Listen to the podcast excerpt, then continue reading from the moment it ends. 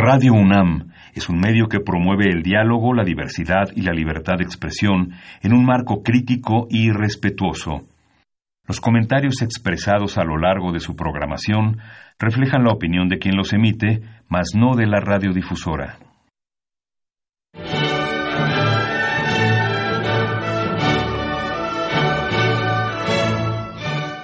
Diálogo jurídico.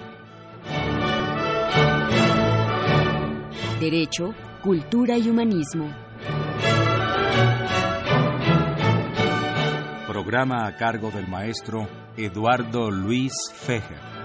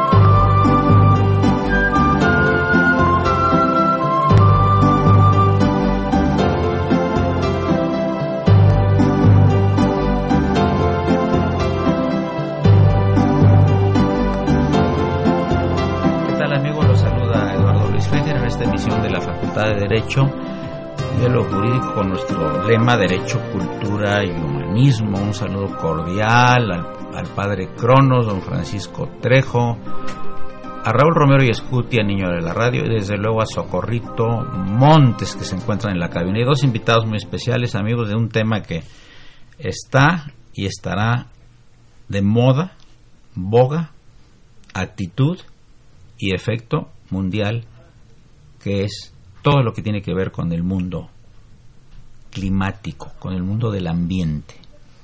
Y para ello, hace unos días me encontré en los pasillos de la facultad un maestro muy distinguido y muy querido amigo, el doctor Aquilino Vázquez García, que es el director del Seminario de Derecho Ambiental.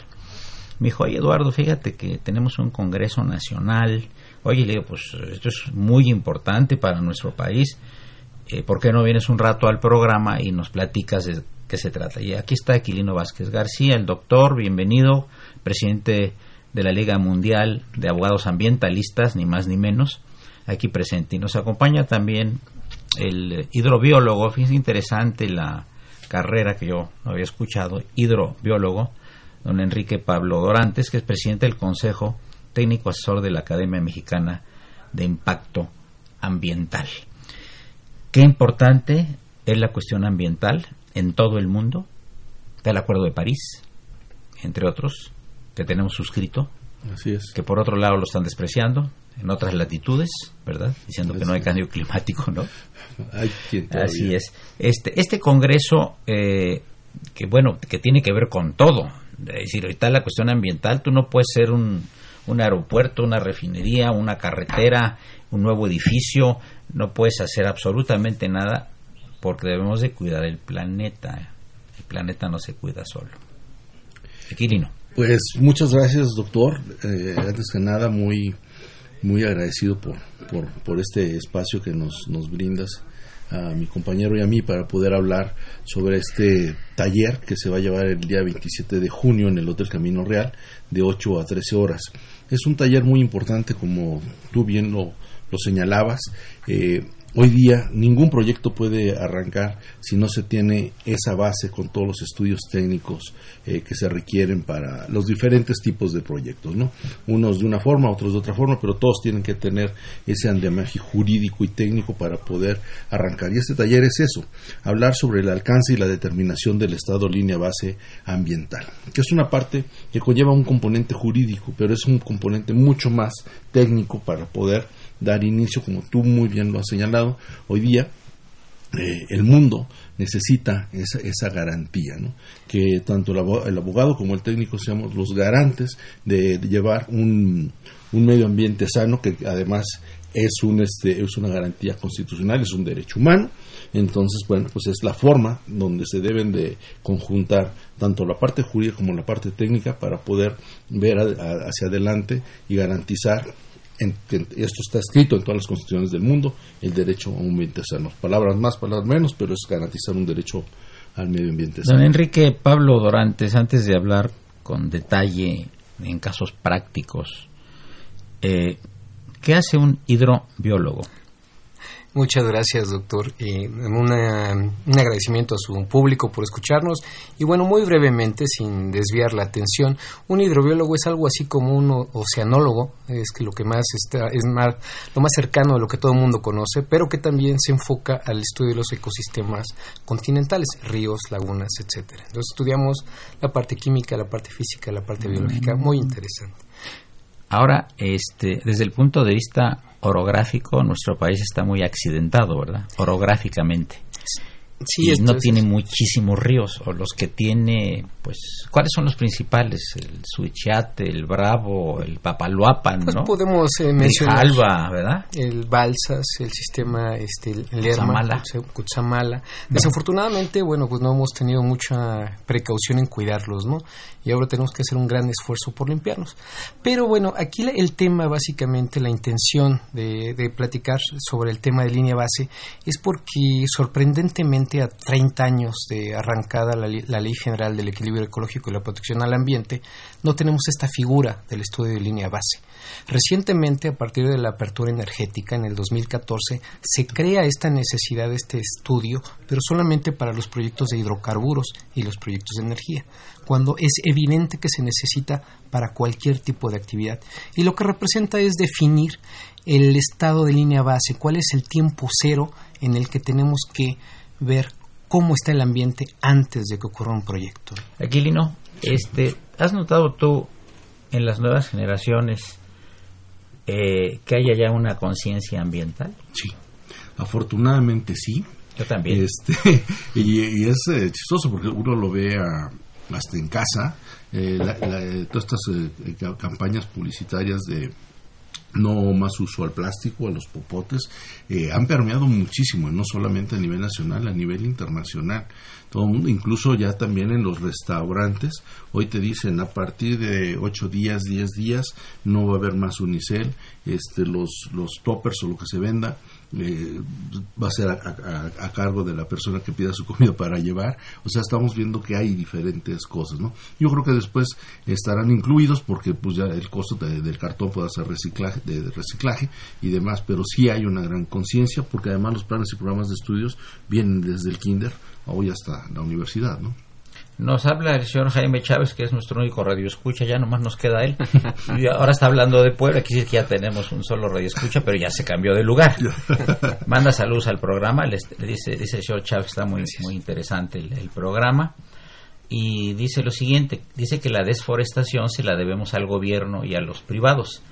Y nadie se da cuenta que debemos preocuparnos y ocuparnos en su conservación.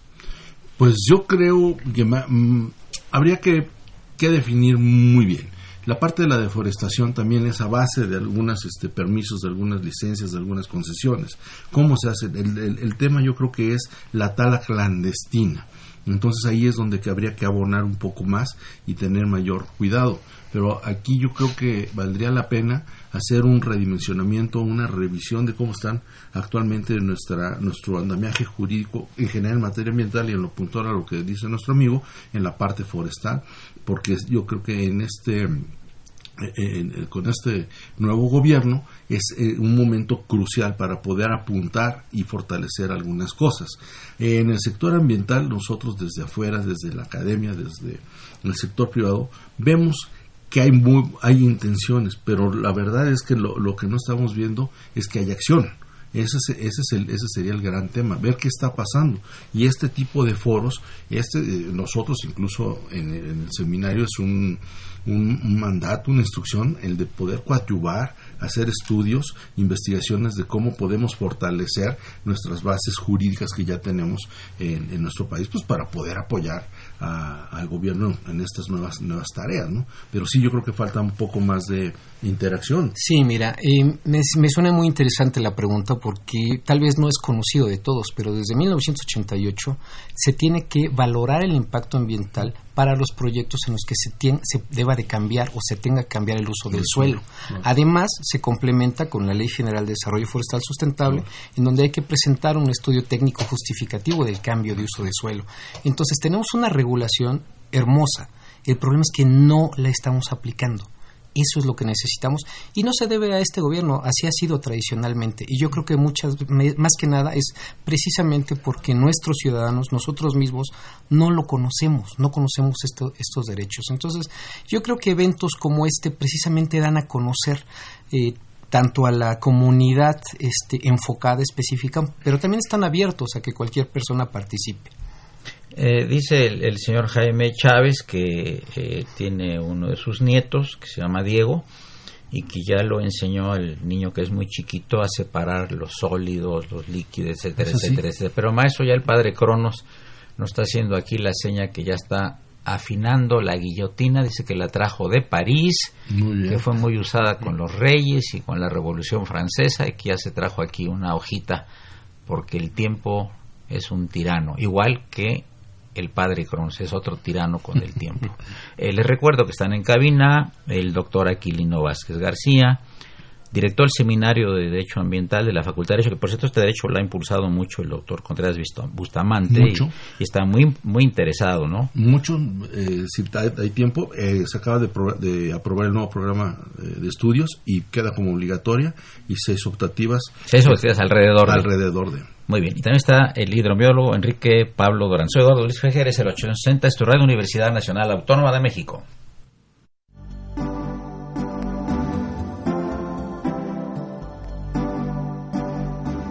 Está usted escuchando Diálogo Jurídico, Derecho, Cultura y Humanismo.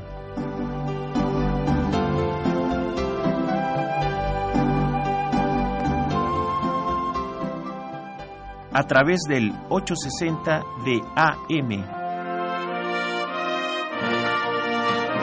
El alma mater del cuadrante.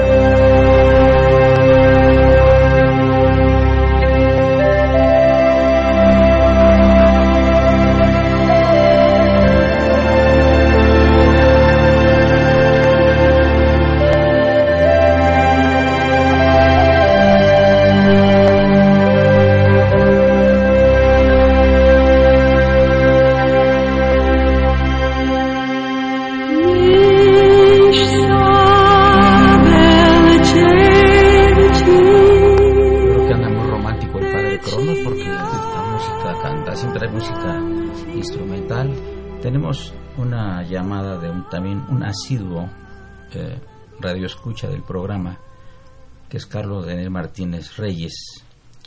Le parece el tema y los invitados muy interesantes. Dice Carlos Daniel Martínez que se debería fomentar la cultura y cuidado del medio ambiente. ¿Cómo podemos motivar a la juventud y a toda la población para mejorar el cuidado ambiental? Creo que sería una excelente idea que por cada logro que tengamos deberíamos plantar un árbol. Por favor, Aquilino Vázquez. Pues yo creo que hay muchas formas, pero la letra A, siempre lo hemos dicho, es la parte de la concientización, la que está en uno y la que uno puede ir transmitiendo a sus hijos, a sus hermanos, a sus papás. y partiendo de esa concientización, yo creo que debemos de también apostar hacia la capacitación y de ahí apoyarnos totalmente en la academia en todos los niveles, que los incluso los, universitarios como Enrique, que con cierto nivel, pues tengan esa humildad de bajar y capacitar a, gente de preparatoria, incluso de primarias. Ya lo decía el doctor Dávalos, ¿no? Que el buen orador no es el que sabe hablar para un solo público, sino el que sabe ir a todos los públicos. Y él ponía esos ejercicios de enseñanza, de ir a hablar con enfermos, con niños de primaria y demás. Entonces, eso es lo que yo creo que tenemos que practicar capacitación y sobre todo una concientización. Volviendo al tema del programa de la Facultad de Derecho impulsado por nuestro director, el doctor Raúl Contreras Bustamante, eh, entonces hay, hay como seis materias alrededor del tema central. Así es. Y esas son optativas. Optativas. Lo que nos está dando una... había una gran visión por parte de nuestro director, porque al final del día regresa la materia a ser obligatoria, que es una herramienta esencial, porque es, un, es una de las ramas del derecho más transversales que existen, que tienen que ver casi con todas las ramas del derecho. Y al, al ser obligatoriedad le estamos dando a los alumnos es, esa arma que es tan indispensable para, para hoy en día y si están si los llegamos a tener la capacidad de hacer que nuestras alumnas y nuestros alumnos se enamoren de la materia pues pueden de sus materias optativas salir muy fortalecidos muy sólidos porque están entre otras eh, litigio estratégico cambio climático derecho energético eh, bienestar animal, recursos naturales, eh, urbanístico y por ahí se me anda escapando alguna. Entonces yo creo que además una vez que terminen con esto, pueden optar a la, a la especialidad en el posgrado en, Derecho Ambiental. Y bueno, pues yo creo que hoy la, la, la, facultad con esta visión de nuestras autoridades, del doctor Raúl Contreras Bustamante, está ofreciendo pues un algo muy importante no solo para México, sino también para Hispanoamérica. Muy interesante. Ahora, eh, yo quería preguntarle aquí al, a don Enrique Pablo Dorantes eh, lo siguiente. El problema de la polución en la Ciudad de México es un problema complicado como toda gran ciudad. No tenemos un mar como Buenos Aires, ¿no? Que limpia, ¿no? Nueva York limpia, ¿no? El aire, ¿no? Estamos en un altiplano, ¿no? 2.40 metros el nivel de esto es muy difícil, ¿no? Por la, pues, pues, vivimos en un valle con montañas y todo lo demás.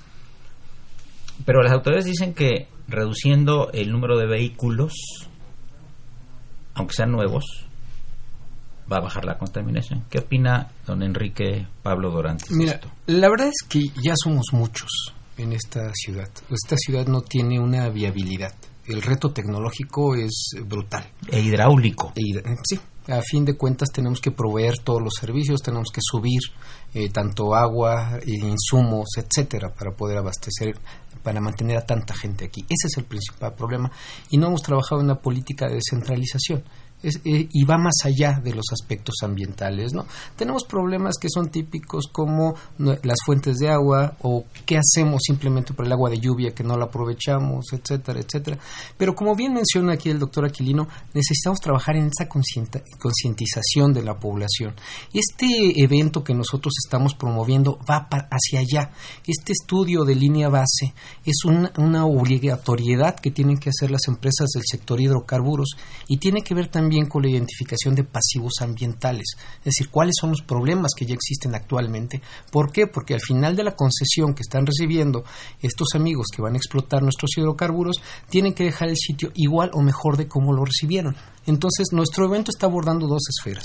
Por un lado, la esfera jurídica, que es muy relevante y donde no solamente tiene que ver el, derecho ambiental, sino también va el derecho corporativo, el derecho penal, pues si es que llegan a causar alguna afectación. Y por otro, la parte técnica, cómo hacemos para identificar o para describir los elementos clave que pueden definir este ambiente en el tiempo cero, antes de que ellos reciban la concesión. ¿Cómo ves, Aquilino, los, eh, estos nuevos automóviles que tienen gasolina y que los tienen híbridos. los híbridos y todo? Eh, es una maravilla, pero cuestan el doble de los...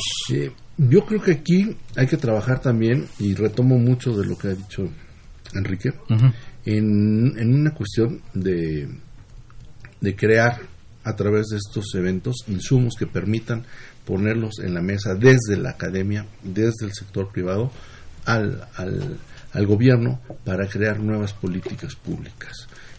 Me refiero específicamente a, lo, a, lo, que usted dice, doctor. ¿Cómo poder llegar?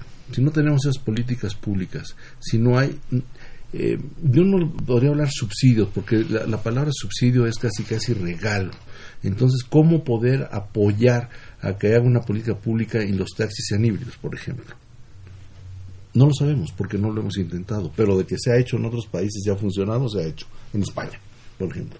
Todos los taxis prácticamente, por lo menos los que yo sé, en Madrid y en Sevilla, son híbridos. Y ya disminuye la contaminación. muchísimo. Ahora, una pregunta técnica para los dos los coches nuevos 2019-2020 contaminan?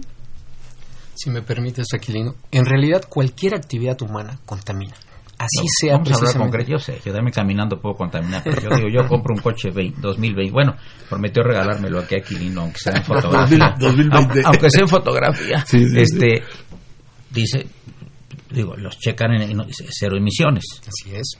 No, no, pero es que no es cero emisiones. o sea, está por debajo de un límite que se ha determinado de manera teórica. A fin de cuentas, necesitamos, y no solamente es un tema de costo de, la, de la unidad, también necesitamos dar la infraestructura.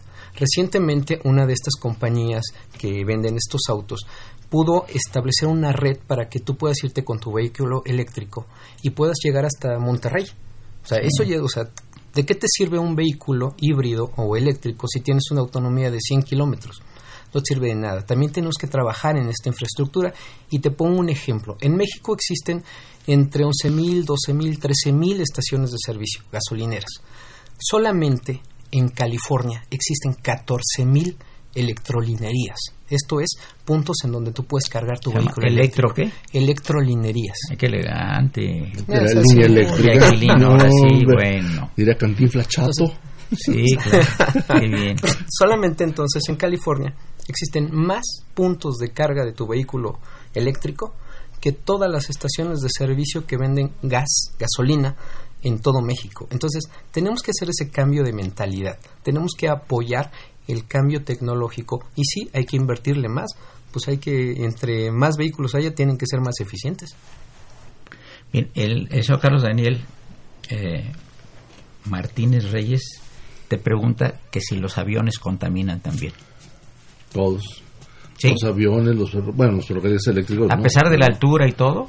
Sí, van dejando una estela de, de la combustión que tienen para poder, este, para poder moverse. Yo podría complementarte la idea, básicamente. Perdone que, que interrumpa, pero tengo en la línea al doctor Gerardo Laveaga. Maestro Laveaga, muy buenas tardes. Eduardo Luis, estoy encantado de estar contigo como siempre en tu estupendo y escuchadísimo programa. Por lo pronto yo estaría encantado de que después de las vacaciones vinieras porque contigo es un placer platicar de tu cultura, de un gran escritor, un gran talento jurídico y además un gran talento histórico. Eduardo, mil gracias por tu comentario. Gracias. Fíjate que me llamó mucho la atención, y eh, por eso te estoy llamando, un muy interesante artículo que publicaste eh, la semana pasada eh, sobre, en paz descanse, la, la actriz Edith González. Y yo me dije, bueno, qué interesante que un personaje de primera línea intelectual en nuestro país, como lo eres tú, le he dedicado unas líneas a una actriz que me parece perfecto, eh, digo, perfecto. Eh, pero yo sí quisiera que lo abundaras en el público, porque parece que la señora además era una gente de muchísima cultura. los micrófonos son tuyos, por favor. Mira, eh, Eduardo Luis, yo no escribí sobre la actriz. Ah, ok. No evalué su desarrollo, okay, okay. su, su, su, papel en los teatros o en los cines o en las telenovelas. Hablé de mi amiga, ah. porque tuvimos una relación personal eh, muy buena. Eh, ella era una mujer inteligentísima, cultísima, y como lo digo en ese artículo, su casa era como una de estas reuniones en la Francia prerevolucionaria, donde se reunían intelectuales, políticos, escritores, pintores, hablar de todos los temas. Yo fui un beneficiario de su generosidad y desde muy jóvenes nos conocemos, muy jóvenes te quiero decir cuando yo tenía 20 años cuando y cuando yo tenía 18. Tuvimos una relación muy cordial, fuimos a muchos lugares juntos, le gustaba la música, la pintura y tenía preocupaciones sociales que siempre llamaron mi atención. Por eso me interesaba subrayar el aspecto de Edith González menos conocido para el gran público. La gente la ubicaba en las telenovelas o en las películas o en las obras de teatro y quise destacar ese rasgo que me unió con ella eh, desde mucho tiempo atrás. Qué interesante. Y, em, o sea, aparte de ser una gran actriz y muy reconocida, eh, leía mucho, viajaba mucho. Sí, y fíjate que en sus eh, cuando yo iba en la en, tercero de preparatoria, em, yo leía sus entrevistas y siempre me llamaron la atención. Y luego cuando me pidieron en el CREA, en el CREA de Heriberto Galindo, que coordinara un libro reuniendo muchas voces de jóvenes sobre la paz en México, decidí que ella tenía que estar en ese libro. Y le hablé a Demian Bichir, mi viejo amigo, mi querido amigo Demian Bichir, y le dije, oye, preséntamela, sé que tú la conoces. Y no descansé hasta que me la presentó. Y me sorprendió su cultura, me sorprendieron sus visiones eh, avanzadas, eh, le preocupaba el maltrato que se da a muchas mujeres, incluso en países desarrollados, le preocupaba la desigualdad, le preocupaban los grupos indígenas de manera particular y eso a mí me, me, me, cautivó. Dije, qué mujer tan guapa, pero sobre todo qué mujer tan inteligente. Y creo que desde entonces nos hicimos amigos. Eh, hubo un clic de mi parte hacia ella y, y, quiero pensar que también de su parte hacia mí, porque fuimos muy amigos desde, desde entonces. Oye, este, quería comentarte, eh, tú tienes una amplia eh, número de libros ya eh, publicados, todos particularmente interesantes. estaba yo recordando hace unos días, al estar leyendo la historia del Papa anterior eh, a Alejandro VI, o sea, eh, Borgia, o Rodrigo de Borja, como fuera cuando nació en Játiva, Valencia, que hubo otro Inocencio aparte de tercero, ha habido muchos, pero hay un Inocencio octavo que también fue un papa interesante, bueno, el más famoso es Inocencio X porque lo pintó Velázquez.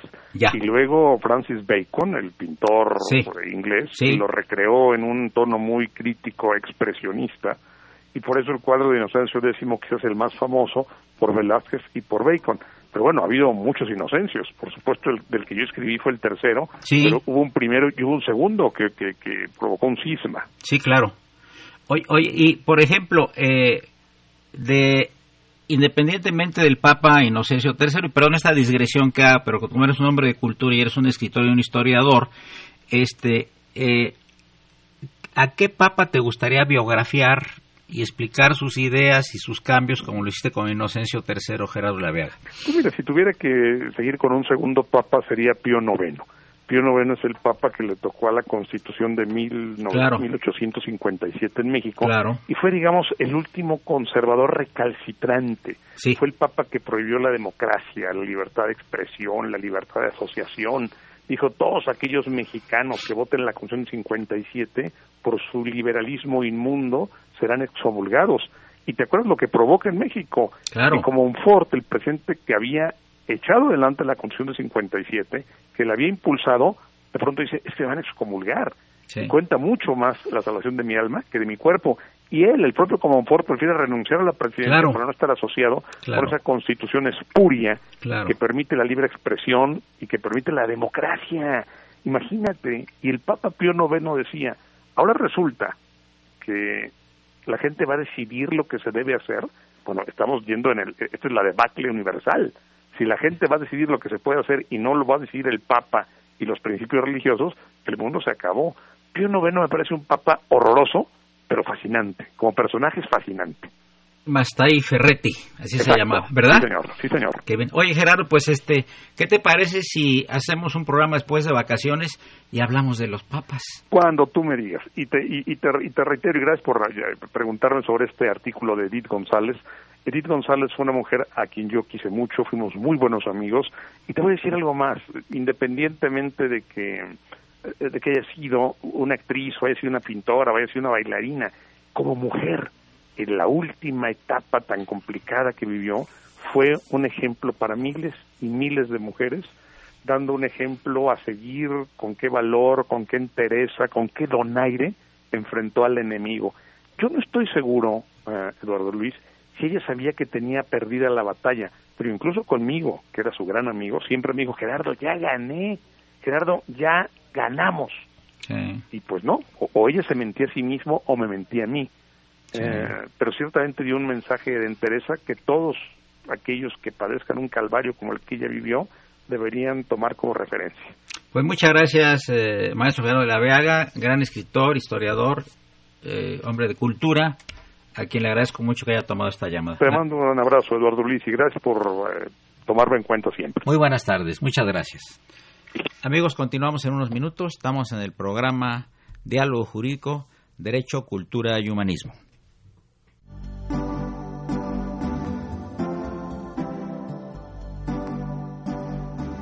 Está usted escuchando Diálogo Jurídico, Derecho, Cultura y Humanismo.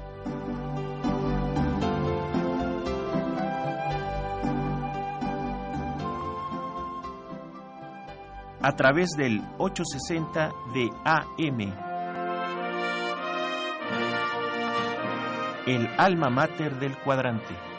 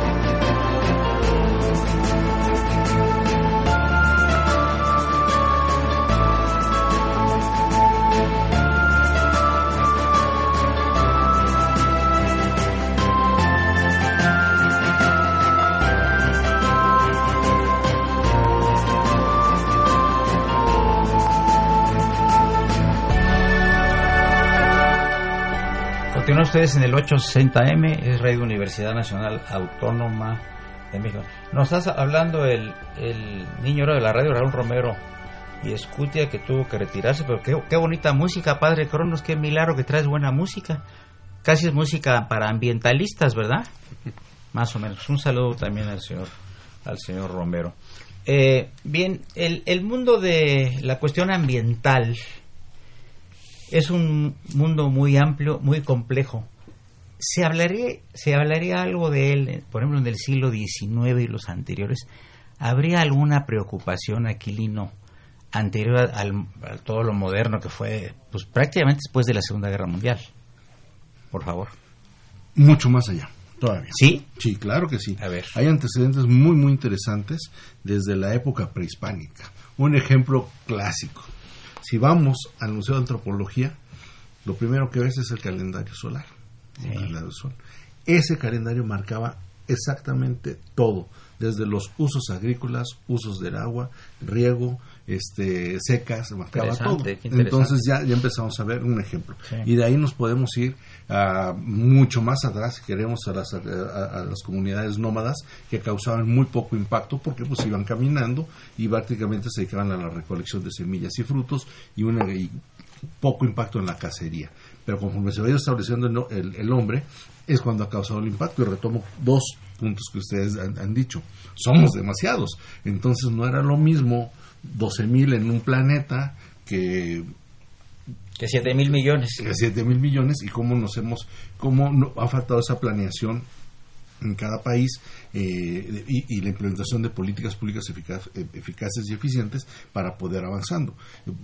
Planificación. Pero mira, por ejemplo, eh, la costumbre de fumar, que también es forma de contaminar, ¿no? Totalmente. La costumbre de fumar en los años 20 y 30 y en todo el mundo era un estatus. Tú fumabas por estatus. Y en el elevador. En el elevador, en el cine y en el avión. Había zona de no fumar en el avión y zona de, zona de sí fumar en el avión. Y de repente llegó esta pues nueva ola inteligente, ¿verdad? Que se prohibió prácticamente el tabaco en todo el mundo. Cuando menos eh, para uso en lugares cerrados, ¿no? Hay aeropuertos inclusive que tienen, yo conozco el de Madrid, tú lo conoces también, que tiene una parte muy amplia, que están como encerrados en una jaula para todos los fumadores, para los- parece el volcán Popocatépetl, ¿no? Sí, sí, sí. La pregunta, la pregunta es la siguiente, eh, en tu experiencia como profesor de tantas generaciones de la, de la facultad, ¿tú has visto en tus alumnos que haya disminuido el, el- el tabaco entre ellos? Sí. Sí, sí se sigue Hay con- más conciencia. Hay mucho más conciencia. También hay que, hay que tomar en cuenta que el, eh, eh, el alcance económico es importante. O sea, ¿son caros los cigarros? Pues yo debe ser, de- de- no sé los precios de los cigarros, pero de- debe de haber ido subiendo de precio, cada vez hay más impuestos, no solamente a nivel nacional, a nivel internacional. Entonces yo sí veo que cada vez los muchachos fuman menos, eso es, eso es importante.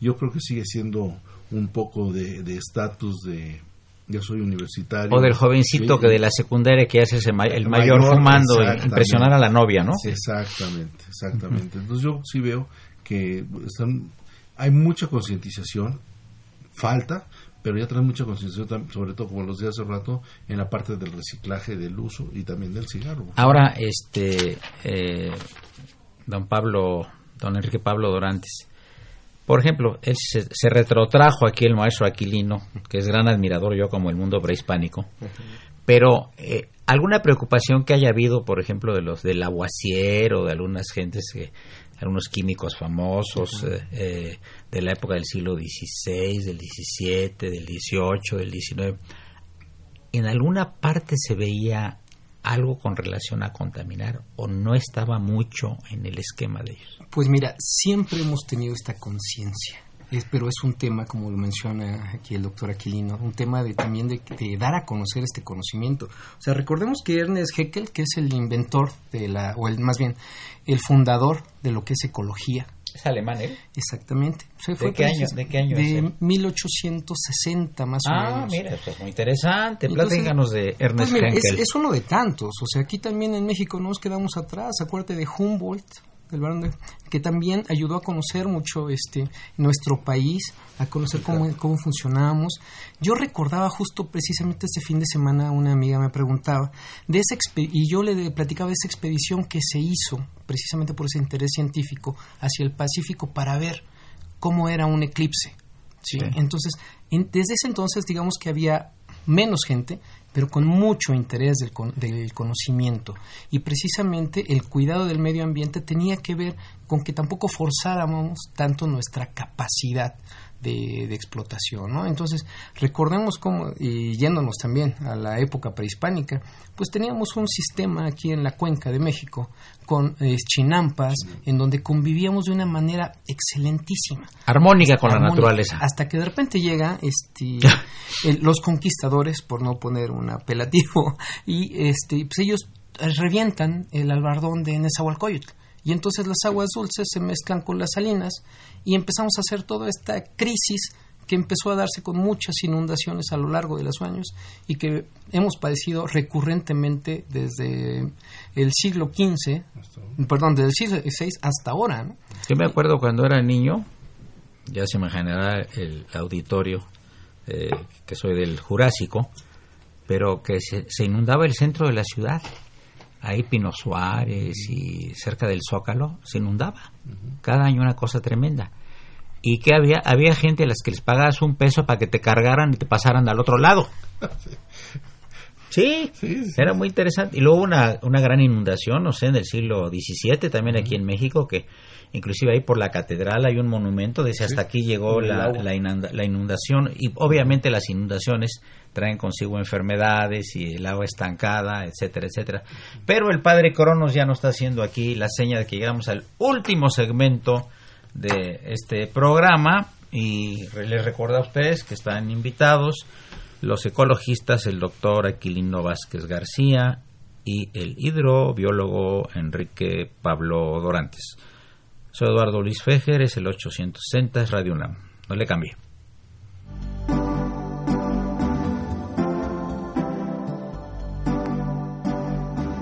Está usted escuchando Diálogo Jurídico, Derecho, Cultura y Humanismo.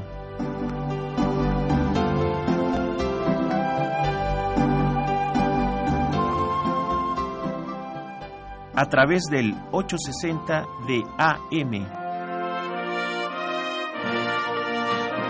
El alma mater del cuadrante.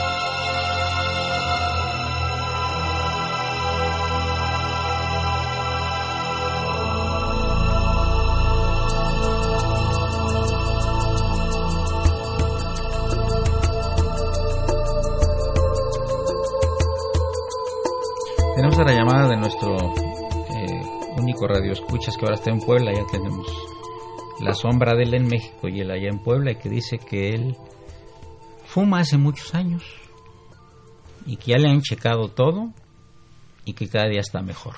Bueno, yo creo que hay de organismos a organismos, ¿verdad, señor este Vázquez? Sí, no, yo tengo un colaborador, el, maestro Jaramillo, creo que lo has visto, un señor ya mayor que siempre en el seminario, y tiene también creo que fumar desde los 13 años. Y cuando las veces que ha intentado dejar de fumar se pone peor. Entonces ya los médicos le dijeron a sus hijas y a sus hijos, déjenlo fumar porque es como está bien.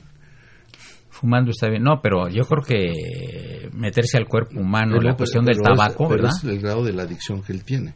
Entonces por eso si le quitan eso, sí. es que se... Porque viene siendo un poco como el alcoholismo también, de alguna, bueno, eh, por decir una cosa similar, ¿no? De que ya llega un momento, yo creo que, este, que el organismo, ¿verdad?, requiere eh, este tipo, la nicotina o el alcohol, ¿verdad? Pues estamos platicando aquí con don Enrique Pablo Doranz, yo pensé que tenía 32 años, pero me acaba de sacar, sacar de dudas y estoy muy sorprendido porque dice que tiene 33. eh, ¿Qué esperamos eh, al final de, este congreso que vas de este jueves en 8, porque tú estabas comentando una cosa muy importante, que en estos días tú estuviste invitado a la República Argentina para tratar una cosa de residuos peligrosos. Sí, lamentablemente. Y que no fue México. Eh, no, hubo representación de, tristemente de nuestro país. Eh, yo iba por la parte académica y como presidente de la Liga Mundial a San Juan, en Argentina, en el Congreso Mundial de Residuos Peligrosos. Fue un evento muy interesante que seguramente vía internet estarán escuchando. Eh, mis amigos y les reitero esa disculpa por no haber podido llegar de último momento por unas cuestiones personales y familiares pero este este congreso eh, este este taller en especial del 27 de junio en el Camino Real eh, pues nos va a dar esas bases que ya señalaba Enrique para poder tanto la sociedad en general como la parte empresarial empezar a conocer cuáles son nuestros deberes y cuáles son nuestros derechos eso es lo que tenemos que hacer y es lo que tenemos que apuntar. Tanto la NADE, la Asociación Nacional de Abogados de Empresa, como la, mía, que es la Academia Mexicana de Impacto Ambiental, pues unen fuerzas y nosotros nos sumamos desde la facultad y desde la liga para poder estar dentro de este tipo de eventos que tienen que ser trascendentes en la parte de la concientización y yo creo que Enrique nos puede hablar mucho más de lo que esperamos técnicamente, pero para traducirlo y sea de fácil entendimiento a la sociedad en general y de fácil cumplimiento para el empresario. ¿no? Eso es lo que se Ahora, Enrique, digamos, las resoluciones de, de esta reunión que tienen el jueves 27, ¿no? Sí, jueves 27 de junio. 27 de junio. De 8 a, 13. 8 a 13 horas. En Camino Real. Camino Real. Este, eh, ¿Le van a notificar a alguna autoridad? A alguna cosa de la iniciativa privada, alguna cosa igual estilo? ¿O hay alguien de la iniciativa privada ahí entre los invitados?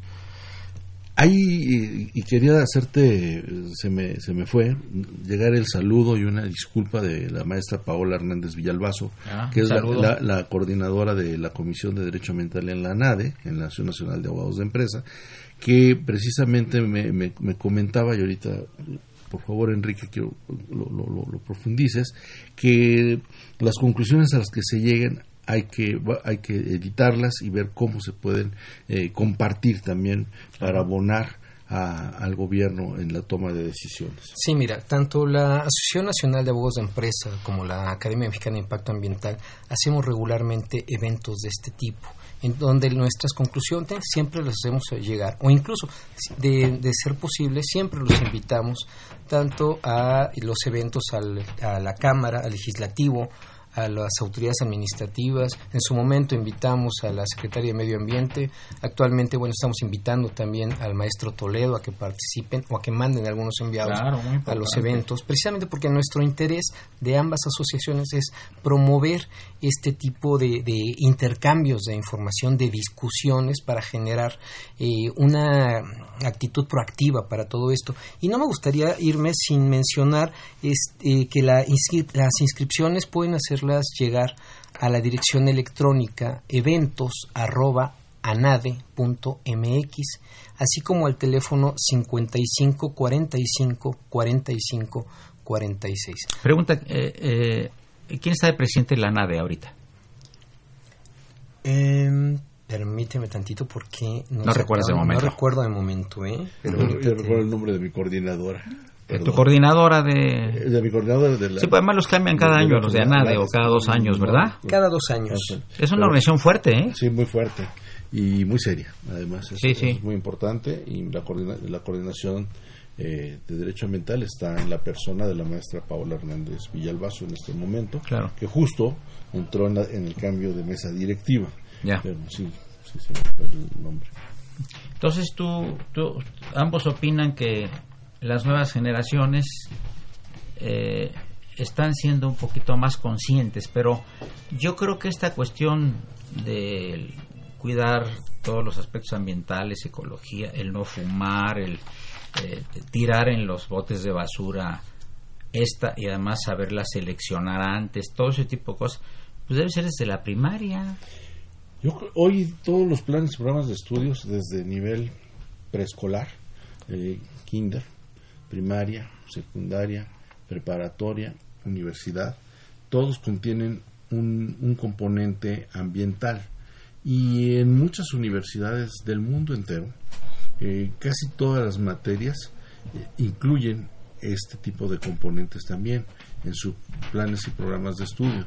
Para no ir más lejos, en, la, en la, carrera de en, la, en la carrera de de, de, la abogacía en la, en la, en la UBA en Argentina, casi en todas las casi en todas las materias tienen un componente que va del lado de, hacia, la, hacia la parte ambiental, porque como les decía al inicio del programa, es, un, es una materia transversal.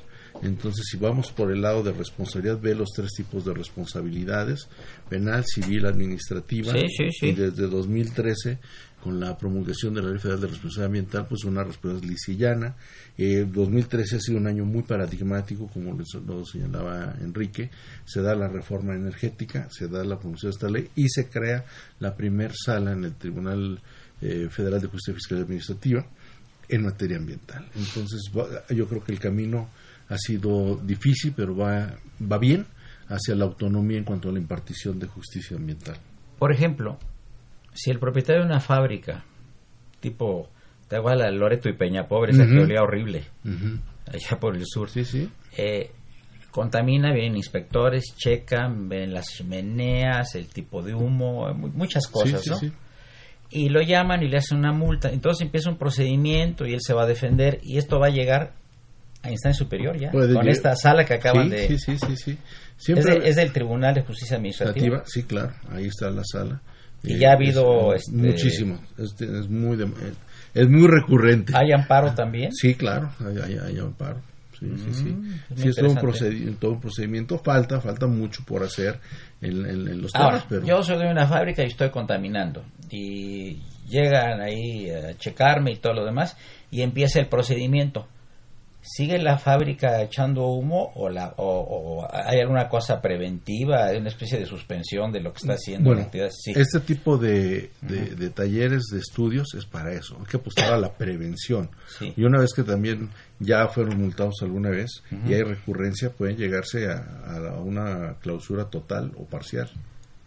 Si me permites complementar la, idea, este, primero que nada, eh, perdón el lapsus este, de hace un momento, el presidente de la NADE es el licenciado Adrián Ojeda Cuevas.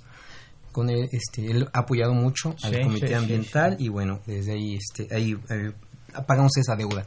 Este, en lo que mencionabas, mira, desde el 2014 existe la Ley Federal de Responsabilidad Ambiental, en donde ya se establece una pena, o sea, que se vayan a la cárcel por la contaminación. Sin embargo, existen los instrumentos de prevención. La evaluación del impacto ambiental es uno de ellos y la línea base es todavía un instrumento previo que no hemos extendido a toda nuestra regulación. Entonces, desde ahí mucho tenemos que tener el conocimiento porque sí, si bien se dan casos como el que mencionas de una empresa que contamina, realmente ya es muy complicado. O sea, las empresas tienen que cumplir con una cédula de operación anual todos estricta. los años, estricta, las que son de jurisdicción federal, y entonces todos los años tienen que reportar sus emisiones a la atmósfera, al agua de residuos, todo lo que generan tienen por obligación de hacerlo. Y si no lo hacen, entonces están sujetas a una sanción ya no solamente administrativa, sino también de carácter penal.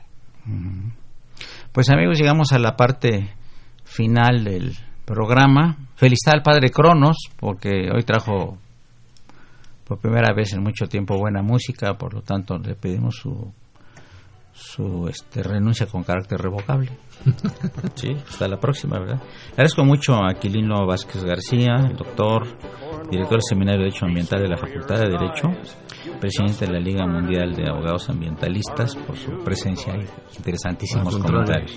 Lo mismo al hidrobiólogo Enrique Pablo Dorantes, presidente del Consejo Técnico eh, asesor de la Academia Mexicana de impacto ambiental, su presencia y comentarios. Muchísimas gracias. nada más recordando, nuestro evento es el 27 de junio en el Camino Real Polanco. Las inscripciones en eventos.nade.mx, teléfono 55 45 45 46. Repetimos, por favor. Excelente. Este, el evento es el 27 de junio en el Camino Real Polanco y las inscripciones eventos.anade.mx y al teléfono 55 45 45 46 alcance y determinación del estado de línea base ambiental. Muy bien, fue una operación de Socorro Montes, a quien saludamos con el afecto y agradecimiento de siempre. Socorrito, muchas gracias. La imagen siempre grata del padre Cronos, don Francisco Trejo, y asistente de producción, Raúl Romero y Estudia, el niño héroe de la radio. Eduardo Luis Fejer, la mejor de las tardes. Esto es Radio Universidad Nacional Autónoma de México, 860 AM. No le cambie. Here comes a sunburned Yankee from the USA. He's touring Merry England in his Chevrolet. He's crossed o'er the Tamer, but he doesn't know. He thinks he's still in England, cause the guidebook tells him so. This isn't England, no, not a bit. This land is Cornwall, we're proud of it. It's part of Britain and the UK. But this isn't England, no matter what they say. We had a mighty country, we had a mighty king, we had a lovely language, we had everything. We had farms and fishing, and the tin mines too. Now all we've got is sod, oh no, thanks to you know who. Here come the English emmets, they're all swarming down to jam us up with traffic in every lane in town. How quaint are the people, how sweet is the scene. Well, we're all bloody starving, go tell that to your queen. This isn't England, you silly git. This land is Cornwall, we're proud of it.